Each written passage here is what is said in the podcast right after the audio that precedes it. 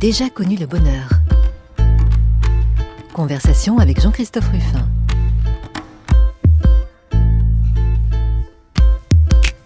J'ai déjà connu le bonheur et comme vous le savez, ça n'est pas ce qui m'a rendu le plus heureux. Eh ben si, si, si, aujourd'hui, cette fois-ci, avec notre invité, nous allons connaître le bonheur et ça va nous rendre vraiment très heureux.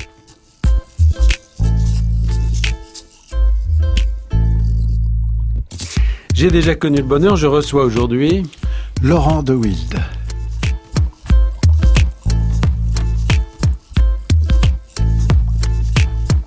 Bonjour Laurent de Wild. Alors si je dis que vous allez nous rendre heureux, c'est parce que, ben, je le sais, je le sais tout simplement parce que vous êtes musicien, vous êtes un grand musicien, grand jazzman français, et même si vous n'ouvrez pas la bouche, ce que j'espère vous n'allez pas faire, rien que votre musique nous rend heureux. Donc ça sera vraiment une émission consacrée, euh, grâce à vous, euh, au jazz. Mais on va pas commencer comme ça. On va commencer par euh, ce que vous avez fait d'abord, parce que c'est quand même assez étonnant que vous, le musicien connu pour ça, vous êtes quand même un normalien de philo.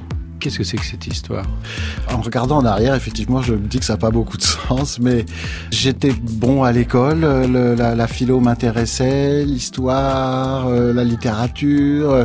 euh, je suis rentré dans la filière euh, littéraire assez naturellement, et puis il y avait ce concours de Normal Sup qui était quand même un truc, une barre placée très haut et qui donnait envie Bah de se oui. dépasser. Donc j'ai fait mes prépas et en fait, à ma grande surprise, j'ai intégré et je suis en plus tombé sur un directeur euh, extrêmement compréhensif euh, à qui j'ai dit, euh, bah, en fait, je me suis rendu compte que je, je n'avais pas passé à rem- euh, 10 ans de ma vie à rembourser le, le- ma dette à, à l'État, ce qu'on appelle la pantoufle, n'est-ce pas? Et euh, je, euh, j'avais des plans, j'étais tout à fait prêt à l'échec et j'étais prêt à partir à New York l'année d'après. Et donc j'ai dit au directeur, bah, euh, vous savez, moi je préfère euh, laisser la place derrière parce que c'est pas du tout ça que je veux faire. Il m'a dit, oula, oula, qu'est-ce que vous voulez faire? Je dis, bah du jazz à New York. Il m'a dit, j'adore le jazz. Et c'était parti. Et donc il m'a laissé partir à New York euh, où j'ai fait des études musicales en alternance avec des, des études universitaires à Paris. Et puis après ça, je, je, je suis resté à New York et devenu Mais professionnel. vous n'avez quand même jamais enseigné la philo, euh, rassurez-moi. Ah, pas du tout. Vous savez, j'en ai fait quatre ans, en fait, en tout. C'est vraiment pas grand-chose.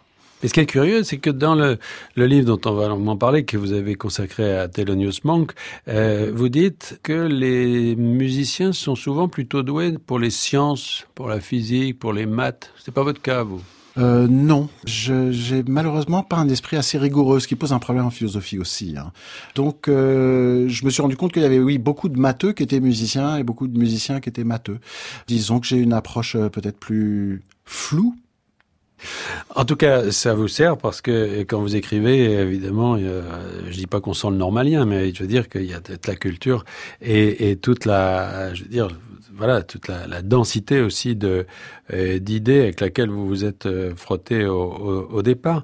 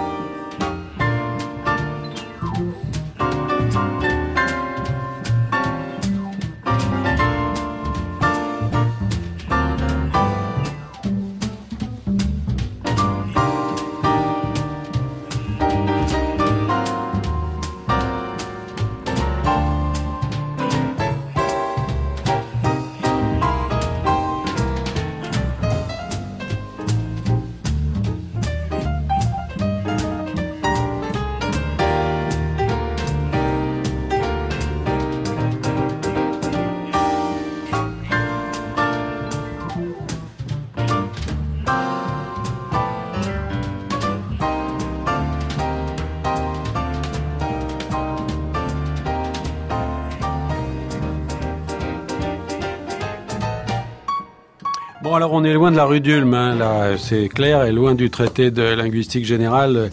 Laurent de Wild, Oscar Peterson Trio, bon, On a Clear Day en 1968 avec Sam Jones à la basse et Bob Durham à la batterie. Je précise que toute cette science que je vais étaler devant vous en matière de jazz, je sais que euh, vous n'y croyez pas parce que vous m'avez reçu dans une de vos émissions à TSF Jazz et vous avez vu l'étendue de mon inculture dans ce domaine. Mais enfin, je lis mon papier et surtout, je sais, je sais que Oscar Peterson a été pour vous une sorte, de, rencontre. Il y a un choc là. Ah ouais, bah, euh, c'est marrant, je l'ai encore ressenti euh, là à cet instant quand je l'ai entendu. C'est une sorte de perfection du swing, de la joie de vivre, de la euh, de l'inspiration et en même temps tout est extrêmement serré, extrêmement technique. Il y a, c'est un monde euh, articulé avec une précision et une joie en même temps. Je comprends pas comment on peut y être insensible. Et il y a beaucoup de pianistes, je me suis rendu compte, pour qui la première claque c'était Oscar Peterson. Moi, je connaissais pas le jazz avant, il n'y avait pas de jazz dans mon environnement. Oui, alors c'est ça, je voulais vous demander parce que bon, il y a euh, parfois des des, naissances providentielles. Vous, vous êtes né justement aux États-Unis, mais c'était un hasard finalement. Oui, mais peut-être, je me suis souvent demandé si, si euh, le, mon goût pour le jazz venait pas. J'y ai pas passé longtemps, hein. c'était les quatre premières années de ma vie. C'est ça, vous êtes rentré en Europe à l'âge de 4 ans Voilà, exactement. Mais, vous êtes né où, à Washington À Washington, exactement. Pourquoi vos parents étaient. Mon père travaillait à l'ambassade. D'accord. comme euh, attaché agricole. Rien à voir avec le jazz euh euh, Absolument pas, et pas de non, non pas de musique à la maison. Si mes parents étaient étaient danseurs, il y avait des disques de danse et ils dansaient le passo doble, la rumba. C'est drôle que vous me posiez la question parce que je, vous savez les contes de fées où la fée se penche sur le berceau. pour moi, l'origine réelle de cette de, de, ce mythe, de ce conte, c'est que chaque enfant naît avec un don, avec une, une ouverture spéciale, une sensibilité spéciale à quelque chose, que ce soit euh, euh comment dire euh, la chaudronnerie, euh, la musique ou le crime. Euh, chacun a, a, une pente naturelle, sensible, qui le rend encore plus attentif à tout ce qui se passe dans ce domaine-là. Et quand on a vu des petits prodiges, moi j'ai vu en, en, Géorgie un môme de 12 ans qui jouait du piano comme Keith Jarrett. Et quand je dis comme Keith Jarrett, je ne mens pas, c'est-à-dire que non seulement il avait la technique, mais en plus il avait les idées, la philosophie de la musique, etc. C'était quelque chose d'absolument transcendantal, quoi. Ce, ce môme, il avait 12 ans en Géorgie et il jouait comme un des plus grands pianistes du monde. Il y a, il y a quelque chose de magique. Il y avait une fée qui s'était penchée sur son berceau. Alors j'imagine que c'était pas la même qui s'est penchée sur le mien, mais je suis né avec, je pense, une sensibilité particulière au jazz. Et quand j'ai découvert cette musique, c'était comme le, le, vous savez, les films d'amour, la Love at First Sight, le, le, coup de foudre. Vous avez commencé d'abord par jouer du classique. Comment ça s'appelle le piano Non, je suis autodidacte. Euh, le, le piano est arrivé dans ma chambre par un acte de terrorisme mobilier de mes sœurs qui ne voulaient plus dans la leur. Et donc euh, j'avais 7 ans et c'est devenu très vite mon meilleur copain.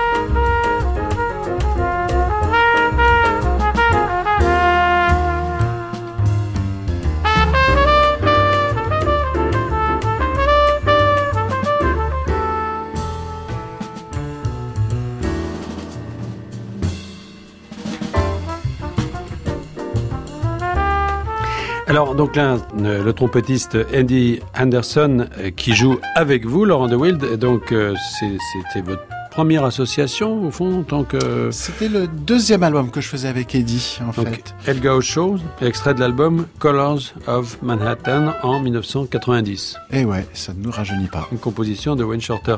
Donc, euh, vous aviez déjà euh, fait une première, premier ah, disque avant? J'avais enregistré en 1987 mon premier album avec Eddie Anderson euh, et Billy Hart et Ralph Moore et Ira Coleman qui s'appelait Off the Boat. Just got off the boat. Vous savez, c'était l'expression qu'on disait, bah voilà, je viens de débarquer du train, en fait. Bon, sauf que là, c'est le bateau. Et, et, je suis devenu très copain avec Eddie et on continue encore de se parler très souvent. C'est un type extraordinaire. Alors le jazz, vous, euh, Laurent DeWitt, vous l'avez appris dans votre piole parce que votre sœur, vos sœurs vous ont refilé leur piano, mais euh, ça veut dire vous avez appris le solfège aussi, vous avez eu une euh, un peu à rebours. J'ai eu une prof qui venait à la maison pendant deux ans, puis au bout de deux ans, elle m'a dit toi de toute façon, ce qui t'intéresse, c'est de faire du jazz. c'est pas, on a travaillé des morceaux de Jack Dieval à quatre mains avec elle pendant deux cours, et puis après elle m'a dit bah écoute, trouve-toi un prof de jazz, moi j'en connais pas. Elle s'appelait Madame Turbil. C'était une femme merveilleuse que, que j'ai retrouvée euh, à un de mes concerts récemment et elle n'a absolument pas changé.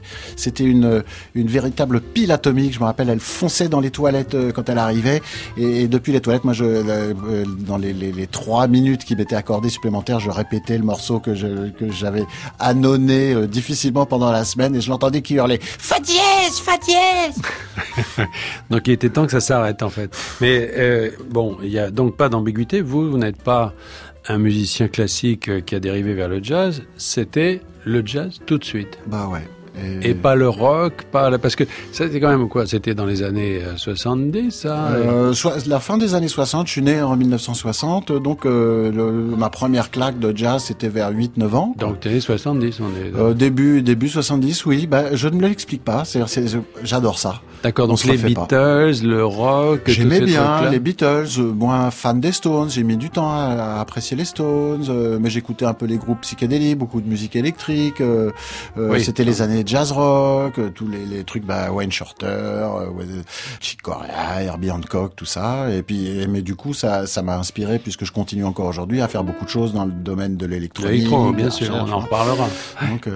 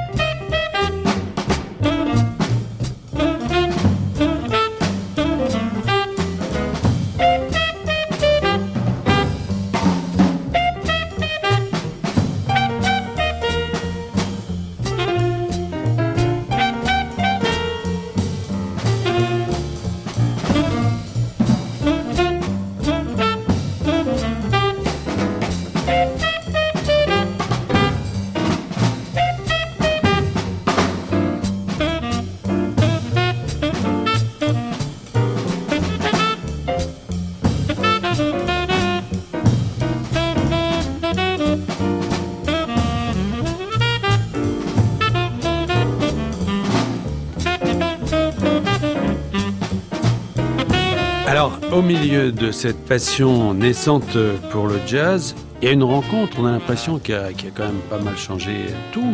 C'est Thelonious Monk. Pourquoi lui? Alors c'est très marrant parce qu'il est rentré un peu de, travers de, mon existence et assez tard parce que vous savez quand on est pianiste euh, apprenti, euh, il faut apprendre les maîtres dans la liste des maîtres, il n'y a pas Thelonious Monk parce que c'est un gars qui est absolument inclassable, qui a développé une technique qui n'appartient qu'à lui, qui est pas du tout orthodoxe, et donc euh, qui est pas, il est absolument antiscolaire. Alors c'est très bien d'être de, de, sensible à sa musique quand on quand on l'étudie, mais le problème c'est que si on n'a pas une du scolaire, l'antiscolaire est un peu faible, quoi. Donc euh, je l'ai rencontré à travers euh, un éditeur, Gérard Bourgadier, qui est très tristement disparu euh, l'année dernière, qui, euh, après un dîner, euh, m'a dit, toi, t'es le gars que je cherche pour écrire un bouquin sur Monk. T'aimes bien Monk? Je dis, ben j'adore. Il me dit, voilà, je te file l'avance, tu m'écris ça. Et, et il m'a filé l'avance et je l'ai écrit. Ah, c'était une commande. Exactement. Et c'est là que je me suis vraiment colté Monk de face, quoi. Et je dois dire que c'était vraiment difficile parce que c'est un musicien tellement dense, euh, euh, je dirais d'une pureté euh, de, de, de, cristal, quoi, et d'une dureté également, que ça résiste à toute l'analyse. On a très peur de dire des bêtises sur lui. C'est un personnage qui est très intimidant, euh, je trouve. Euh, et donc, euh, petit à petit, j'ai démonté les pièces du puzzle, si, si on peut appeler ça un puzzle, parce que en tout cas, je crois personne à toutes les pièces. Enfin, vous les avez démontés, mais vous les avez remontés aussi à votre manière, Laurent Deville, parce que dans le livre que, euh, qui donc s'intitule Monk, tout simplement, euh, le livre qui est paru en 1996, qui a eu le prix Charles Delaunay, qui est un livre qui a, eu un grand succès, qui est une, très très euh, une sorte de classique. Enfin, euh, en effet, il y a Monk, mais il y a au fond toute une époque. Pour quelqu'un comme moi qui ne connaît pas bien le jazz, il y a des, des noms il y, a, une profusion de noms, c'est extraordinaire. De, bah ouais, il y en a beaucoup des jazzmen. il y en a beaucoup, mais oui, mais alors le plus drôle, c'est que même quand on n'est pas comme moi familier de ce monde, on les connaît, c'est-à-dire que c'est des, des, mondes qui vous qui vous parlent, qu'on a entendu, c'est des gens, euh, voilà, de. de euh, alors manque, finalement, on a l'impression que vous, vous l'avez appelé une sorte de, de, les fous du son. Vous avez écrit un autre livre qui s'appelle Les fous du son. C'est un peu une espèce d'hurluberlu quand même. C'est un personnage. Euh, oui, c'est effectivement un météorite tombé dans le jardin. Quoi. On ne sait pas d'où ça vient. On ne sait pas pourquoi c'est venu, mais bon, c'est là.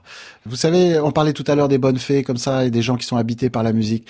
Euh, je pense que Mozart était comme ça. Je pense que Jean-Sébastien Bach était comme ça. C'était des gens qui étaient en prise directe avec quelque chose de de de de, de, de divin, s'il faut l'appeler pas comme ça, euh, qui décharge un flux de musique et d'inspiration constant quoi. Ils, ils, ne sont guère que les, je dirais les vaisseaux, les, les, les conducteurs de cette énergie. Euh, je pense que Mozart en est mort jeune. C'est juste qu'il était sous trop haute tension quoi. C'était 5000 5000 gigabytes euh, par seconde quoi qui lui arrivait d'en haut quoi. Forcément, il a cramé son disque dur. et je pense que Monk euh, c'est un peu pareil, c'est-à-dire qu'il entendait les choses à sa façon et d'une façon qui ne ressemblait à aucune autre. C'est ça qui est incroyable. C'est il est d'une unicité euh, exemplaire. Le livre que lui consacrait, bon, c'est encore une fois, c'est toute une époque. Hein. Donc, euh, il, il, naît en 1917.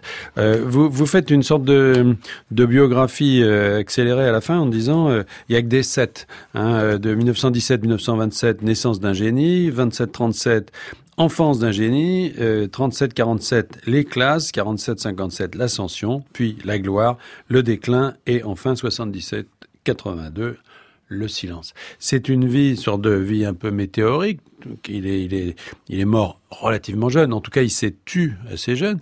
Mais effectivement, à 20 ans, cette vie des jazzmen de Harlem dans le nord de la 52e rue, parce que c'était, vous décrivez bien la différence entre les clubs blancs, euh, friqués, puis les clubs authentiques, là où il était c'était de la folie, quoi. Ces types euh, vivaient comme C'était des... une vie très dure, ouais. C'était une vie très dure avec des flics assez euh, agressifs, euh, euh, à qui bah, ça posait pas plus de problème qu'aujourd'hui, de, de, les descendre, de se faire descendre dans la rue, de, de, leur mettre un petit sachet de drogue dans la dans la poche et de les embarquer. donc non, mais il n'y a pas que ça. Il y a le fait qu'ils jouaient en permanence pratiquement. Ils passaient d'un club à l'autre. Ils faisaient des bœufs jusqu'à je sais pas quelle heure. Ah bah ouais, bah c'est ça les, les, la, la, belle époque, quoi. Euh, on est dans une, euh, je pense qu'on est dans une époque qui n'a plus vécu comme ça de, de d'hystérie collective euh, artistique euh, d'une intensité suffisante pour qu'on s'en souvienne quoi. Euh, ça fait un bout de temps qu'on n'a plus connu ça quoi, ces espèces d'accélération subite et ça, elle se nourrit de quoi? Eh ben de l'énergie de ceux qui la produisent. Et donc ils, ils dorment en général trois heures par nuit. Et le reste du temps ils sont le nez dans le guidon.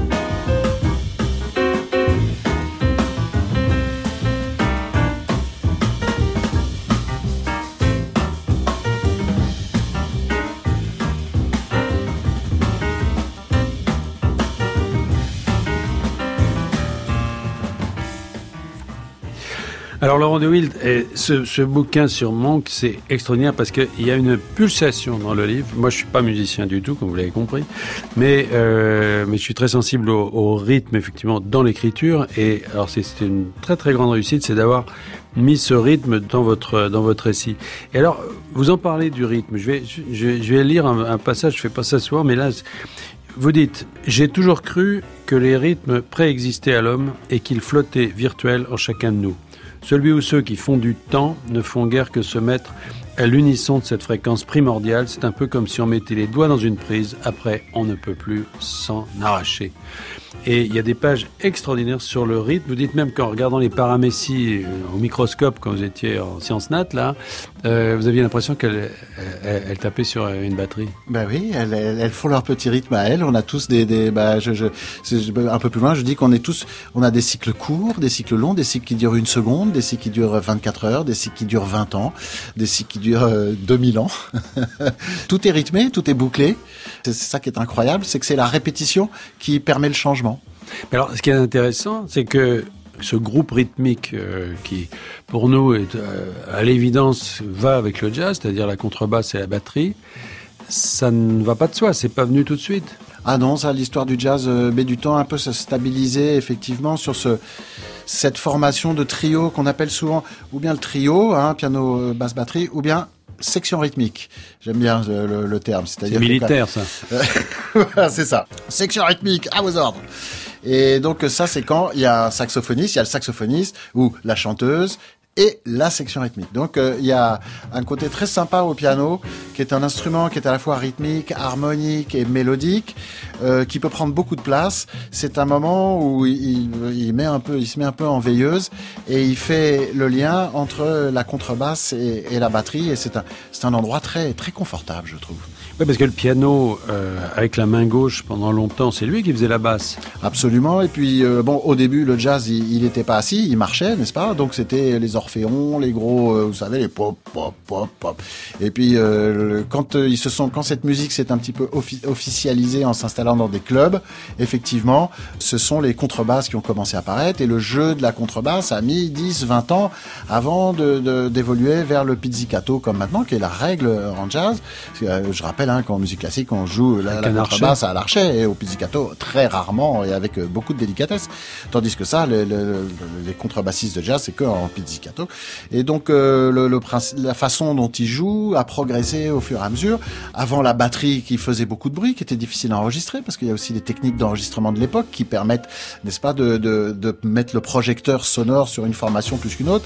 Avant, c'était piano, guitare violon par exemple. Puis quand la batterie est arrivée, effectivement, ça posait des problèmes et, et, la guitare a disparu et le piano est devenu un peu le roi oui, des la animaux. guitare a complètement disparu, sauf euh, Django Reinhardt. Mais euh... et puis après, elle est allée. Par contre, elle, a, elle est allée direct vers le rock où ouais. elle a connu, euh, n'est-ce pas, une une vie florissante. Quoi. Et vous parlez de l'inventeur de la guitare électrique. D'ailleurs, c'est un, un, type qui a mis la, qui a mis euh, un amplificateur dans une guitare. C'est assez tardif en fait ça.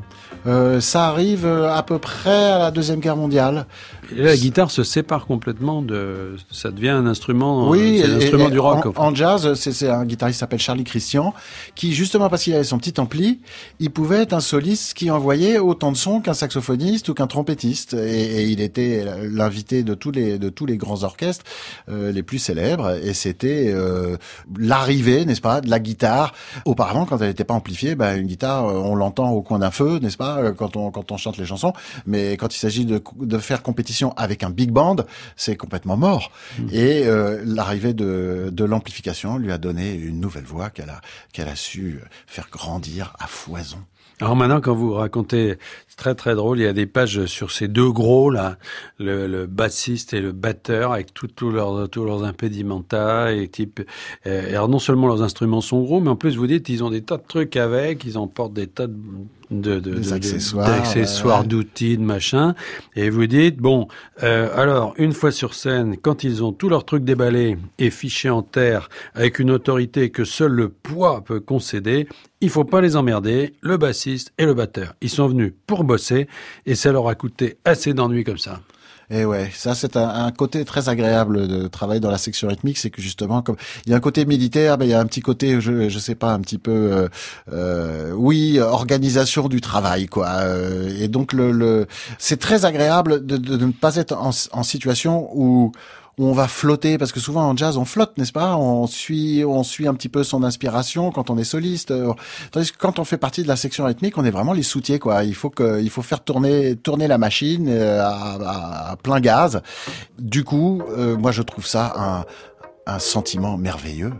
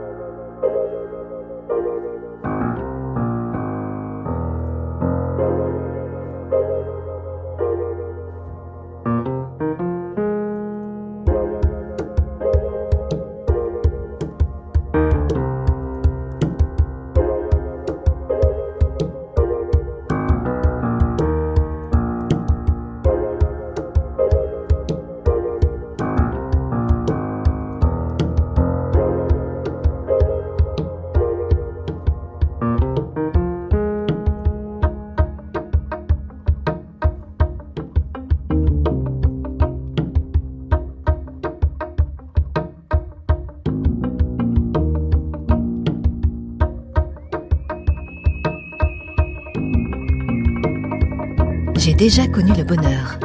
Jean-Christophe Ruffin. C'est euh, toujours avec Laurent de Wild. Euh, donc, euh, on écoutait Wishlist en euh, 2007, hein, qui est extrait de l'album PC Pieces. Et c'est bon, là, c'est une autre veine, c'est la rencontre avec l'électro. Je voudrais revenir à Monk parce que on parle de on, on parle de ce, de, de ce Harlem des années 50 60 là de cette euh, ce bouillonnement c'est puis alors au milieu de tout ça vous avez des gens qui font de la politique Dizzy Gillespie par exemple qui a la grande gueule qu'on interview qui prend parti pour les combats des noirs et tout. Monk c'est pas du tout ça. On l'entend pas. Il ne parle pas. Il joue oui, absolument. C'est quelqu'un, c'était quelqu'un de très avare de paroles en général. Lui, sa façon de le ressentir, de ressentir toute cette injustice euh, quotidienne écrasante euh, dont il a beaucoup souffert euh, très concrètement. Il a fait de la tôle, euh, et on lui a retiré sa, sa, sa, carte de cabaret qui lui permettait de jouer en ville. Euh, bon, il, donc il pouvait pas vivre, tout simplement. Et donc il a toujours intériorisé. C'était quelqu'un euh, qui avait des crises, hein, euh, qui avait un, des problèmes psychiatriques. Il était à la limite de la folie, en fait. Euh, bah oui, à la fin, à la fin, il est vraiment emporté dans un trou noir de silence euh, et, et, il fait plus rien, quoi. Euh, il parle à personne et donc il a déjà eu, il a déjà cette tendance. Je pense que ça s'est accéléré après la mort de sa mère et donc euh, c'est pas du tout un orateur, absolument pas. ou alors quand il parle, c'est très drôle dans les concerts. C'est ça, ça c'est une, comment dire, une des caractéristiques extrêmement sympathiques de Monk, c'est qu'il est très drôle. Euh, et quand je faisais des recherches pour le bouquin, euh, c'était formidable. À chaque fois que j'appelais un musicien pour euh, pour lui demander s'il voulait témoigner de, de, de, son passé avec euh, et à, chaque fois j'entendais un éclat de rire. Ah ouais, bon, cas, bah ouais. Ah tu parles, allez viens, on va en parler. Et, et c'était que toutes les bonnes histoires qui remontaient et on m'en a raconté, mais tellement, et elles sont tellement drôles. Alors quand vous, vous planter le décor avec lui, avec Thelonious Monk, et que vous commencez par le début de sa vie, par le début de sa carrière, il y a un moment très important, parce que j'ai l'impression que ça fait écho, Laurent de Wild, à ce que vous, vous-même, à votre rapport avec le jazz. Vous dites, il a d'abord accompagné un, un, prêcheur, enfin une, une évangéliste, là, à travers les États-Unis. Et vous avez dit, ça pose un problème parce que c'est le problème de savoir pour qui on joue pour qui on joue Parce que c'est vrai, le, souvent les musiciens jouent pour accompagner une chanteuse, ou pour accompagner je sais pas quoi, ou pour illustrer un film, ou je sais pas quoi. Mais le jazz, surtout à cette époque-là, joue ne joue pour personne. Il joue pour lui-même, absolument, euh, avec les yeux euh, rivés au ciel. Et ça durera euh, jusqu'à la fin des années 60. Et vous? Vous jouez pour qui? En fait, euh, j'ai un petit peu rationalisé euh, les raisons de mon activité. Euh, parce que, bon, à quoi on sert? C'est vrai que c'est une question qu'on finit toujours par se poser. Et je pense que moi, mon, mon rôle dans la société, c'est d'emmener les gens pendant une heure et demie, deux heures, sur un petit tapis, euh, de leur raconter des histoires qui euh, leur permettent de- d'oublier tout ce qui s'est passé dans la journée. Je pense que d'aller voir du spectacle vivant ou une exposition, ou enfin de, l'art en général, est aussi essentiel au cerveau humain que le rêve pendant le sommeil. Oui, mais ça c'est une chose, mais euh, c'était pas tout à fait ma question. Moi, la question c'est avec qui êtes-vous quand vous jouez? C'est-à-dire que parce que vous, vous en parlez dans, le, dans votre livre, vous dites si on est avec le public, au bout d'un moment on a tout faux. Si on est tout seul, on s'égare. Si on est trop Alors, avec les autres, alors c'est en fait, c'est la, la suite de ma réponse, puisque il y a un moment où effectivement, quand on raconte une histoire qui tient la route, tout le monde sur scène et dans la salle décolle en même temps. Et c'est ça euh, que qu'on essaie de faire, parce que c'est cette expérience collective qui est, à mon avis, très saine et devrait être remboursée par la sécurité sociale. et euh, à ce moment-là, on ne joue effectivement plus pour personne, c'est-à-dire on joue pour la musique.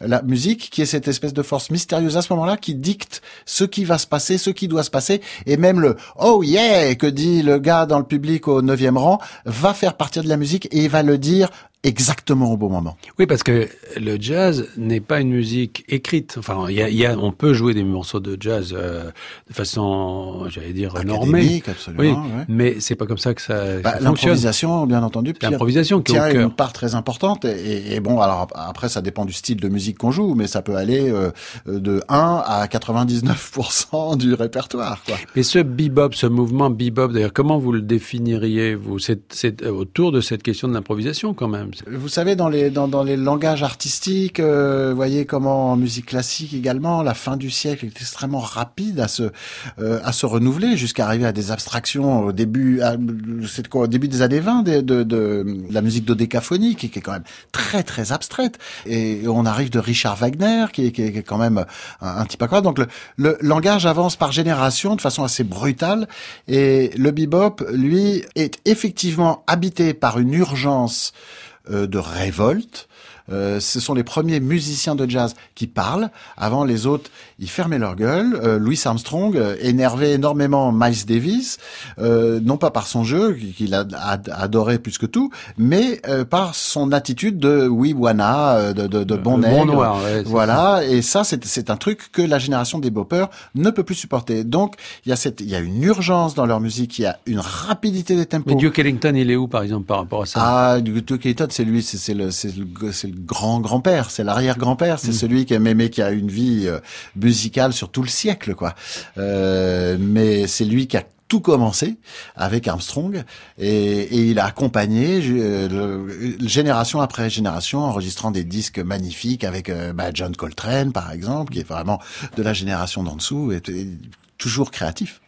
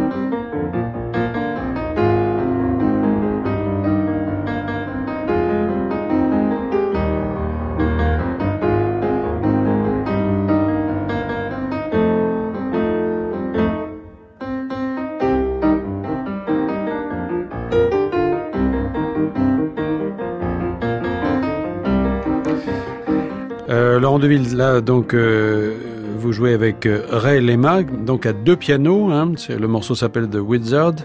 Euh, donc ça date de 2016.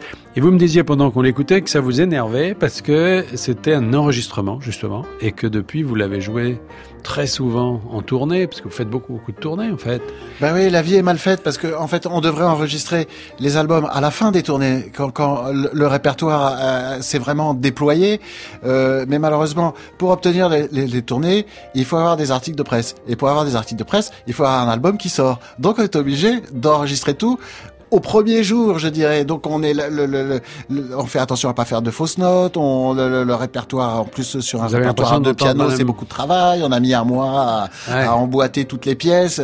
Donc on faisait, on faisait très attention. Euh, moi personnellement, en plus, c'est un, comment dire, euh, une collaboration qui m'a forcé à complètement euh, mettre à plat mon jeu de piano parce que Ray est quelqu'un qui a une dynamique très égale de piano. C'est-à-dire il n'y a pas de notes du tout qui ressortent des autres. Tandis qu'en jazz, vous savez, diddle-dick, but diddle-dum, diddle-dum. Il y a sans arrêt des petits accents et puis des notes fantômes et puis des notes qui sont plus fortes. Donc il a fallu que je gomme tout ça.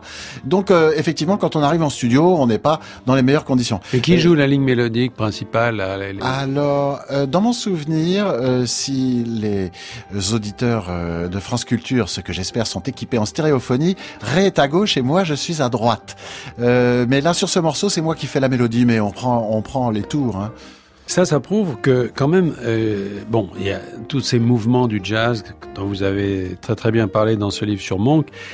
Euh, ils sont toujours vivants, c'est-à-dire que le jazz est vivant, le jazz il, est, il évolue, il change, euh, il y a une créativité. Euh, vous composez, vous êtes. alors, quel tableau vous feriez aujourd'hui justement du, du jazz aujourd'hui? Qu'est-ce que il y a des mouvements, il y a des écoles, il y a des tendances, il y a comment ça se passe? Ah, bah, c'est un monde extrêmement vaste, très actif, très créatif. Je pense que Internet, à l'arrivée d'Internet dans notre euh, processus créatif et, même de recherche euh, sonore a complètement redéfini les règles. Je, pense que on a de plus en plus euh, des musiciens qui sont transgenres, je dirais. moi, à mon époque, le jazz, c'était que le jazz c'est pas le rock, c'est pas la pop, c'est tout ça, ça c'est de la merde. Il faut faire vraiment que du jazz parce que ça c'est la plus belle musique du monde et c'est pur. Il faut faire beaucoup d'études pour arriver à bien la jouer. C'est une musique compliquée. Voilà. Et puis euh, euh, en fait euh, aujourd'hui des musiciens qui comprennent ça, que c'est une belle musique et qu'elle qu'elle a besoin d'être travaillée, etc. Mais elle est aussi belle que la musique classique ou que trois accords de reggae qui, quand on les font bien, mettent tout de suite quelque chose de musical quoi. Donc euh, je pense que euh, il n'y a pas de courant fort visible mais beaucoup de choses très intéressantes justement ce qui se passe avec le jazz, en fait, c'est que c'est un virus. Il rentre dans un organisme culturel et il se développe. Au Brésil, en Belgique, euh, en Afrique du Sud, en Éthiopie, euh, aux États-Unis, bien sûr, mais tous les pays du monde ont quelque part en eux ce petit virus du jazz qui se promène et qui se développe euh, de façon plus ou moins heureuse. Mais ce que vous racontez, c'est que 90%, par exemple, des compositions de gens comme comme Monk, mais les autres, hein, de, de Coltrane, c'était des, des reprises d'autres thèmes, c'est-à-dire qui piquaient en fait des trucs autour Alors, d'eux. Oui, ça c'est vraiment euh, particulièrement spécifique au bebop. Euh, le, le principe, c'est que en fait, euh, le jazz a été très adopté euh, par les immigrants italiens et juifs qui avaient une culture de la musique. Les Américains, je dirais protestants, avaient pas cette, cette approche de la musique. Donc, ils ont vite les musiciens de jazz qui étaient quand même vraiment tout en bas de l'échelle, ont commencé à se faire gentiment exploiter par des gars qui étaient juste en dessous, mais qui étaient quand même des immigrés, donc des, sous-citoyens. Et euh, à partir de là, une sorte de business s'est développé. Et puis on s'est rendu compte que tout le monde aimait ça. Donc euh, le Cotton Club à Harlem était un club qui était autorisé que aux blancs dans l'audience et c'était les Noirs sur scène. C'était c'est un, un, endroit euh, complètement anachronique, quoi. Et, et du coup, euh, cette musique noire a inspiré toute une série euh, de compositeurs euh, qui allaient euh, écouter cette musique en disant ah c'est c'est monstrueux, qu'est-ce que j'aimerais faire ça? Mais c'est vrai que si je veux faire du pognon, c'est pas avec ça que je vais le faire. Donc ils s'inspiraient des idées les plus originales, ils les délayaient un peu dans de la soupe et ils vendaient ça aux comédies musicales, encaissaient les mignons Et les musiciens de jazz euh, de, de, de Harlem euh, disaient ça c'est un peu fort. Et donc l'astuce des boppers, c'est qu'ils reprennent des compositions de ces vendeurs de soupe. Je dis ça, mais c'est pas vrai. A, enfin, quand on parle d'Irving Berlin ou de, on a une liste infinie de, de, de, grands compositeurs, mais eux, ils reprenaient ces chansons-là, ils viraient la mélodie, ils gardaient les accords, ils écrivaient leur mélodie dessus, et c'était pour eux les droits SACEM revanche du, du, du, bopper sur le système. Oui, c'était une, c'était une restitution à, à l'origine. Et alors, euh, aujourd'hui, euh, notamment dans le, dans le registre du piano, euh, piano jazz. Par exemple, la, France se situe comment? Il y a des, par exemple, je sais pas, Jacques Terrasson, par exemple, des gens comme ça qui, représentent quoi? C'est-à-dire qu'on pèse, on pèse quoi dans ce monde-là? C'est-à-dire, c'est, c'est toujours un monde noir américain le, jazz ou c'est Heureusement que non. Euh, en plus, les deux mondes se mélangent euh, très gracieusement maintenant. Il fut un temps où c'était un peu, il y avait une résistance quasi syndicale des, des musiciens français. Bah, il y en a que pour les Américains. Dès qu'ils arrivent, bah, bah, bah, ils ont tous les égards. Comment dire Quand ils rentrent chez eux, ils sont pas, enfin, ils sont traités de façon épouvantable. Ils sont très contents de venir en Europe. Quand j'explique à mes à mes collègues américains que nous avons une sécurité euh, de l'emploi, c'est-à-dire que nous sommes, quand je leur explique le principe de l'intermittence, que je suis payé pour les jours où je ne joue pas de musique, ils tombent, ils, tombent de leur siège, quoi. C'est, bon, on a une chance euh, invraisemblable. Et du coup, ces moyens permettent effectivement d'entretenir une activité en France très euh, dominante sur le marché européen. Il y a du jazz, beaucoup de jazz en Belgique, beaucoup de jazz en Hollande. On peut monter en Scandinavie, il se passe énormément de choses, en Allemagne, etc. Le jazz européen est très vivant, il se consomme beaucoup. Le jazz américain a toujours fonctionné sur des systèmes de marketing, d'exportation, de matraquage, etc. Donc ça, ça reste une valeur sûre, mais il se passe plein de choses à côté. par exemple, quelqu'un comme Michel Petrucciani, qui est disparu maintenant, évidemment, était euh, euh, un public aux États-Unis. Euh... Ah ben, c'est-à-dire, le truc, c'est que, comme dit le le proverbe When you make it in New York, you make it in the world. Si vous réussissez à New York, vous, voilà, c'est gagné. Et effectivement, l'Amérique, mais c'est un pays très intéressant pour ça. C'est-à-dire qu'ils n'importent pas de culture, ils n'importent pas de films étrangers, pas de littérature étrangère. Ça les ennuie de le regarder, de lire les sous-titres euh, dans les, les, films sous-titrés. Et puis quand euh, quand c'est doublé, ça les fait trop rire parce qu'ils voient bien que les lèvres font pas les mots, quoi. Et donc euh, ils importent des gens. On vient chez eux pour travailler. Et si vous créez quelque chose qui plaît, là ils l'exportent. Et c'est ce qu'a fait Michel Petrucciani. Il est allé aux États-Unis, il a signé avec un label américain, et là, la grosse armada s'est mise en, en, place pour le plus grand bonheur de tous, parce qu'il a fait une carrière extraordinaire qui était bien sûr beaucoup trop courte, mais qui a rempli tout le monde de bonheur.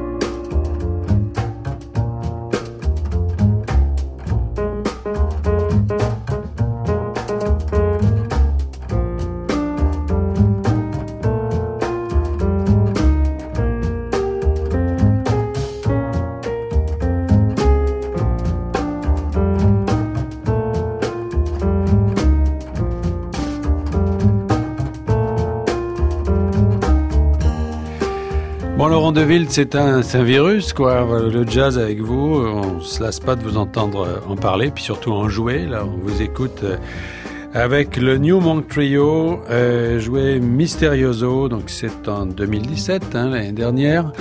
Voilà, merci. Je vous avais promis du bonheur, bah, vous nous en avez donné, mais vous nous en donnerez encore plus, évidemment, si on écoute vos disques et, et si on lit. Euh, ce très très beau livre sur, euh, sur euh, qui est publié euh, en permanence aux éditions Gallimard dans la collection Folio. Merci Laurent De J'ai déjà connu le bonheur, on se retrouve la semaine prochaine pour une nouvelle émission.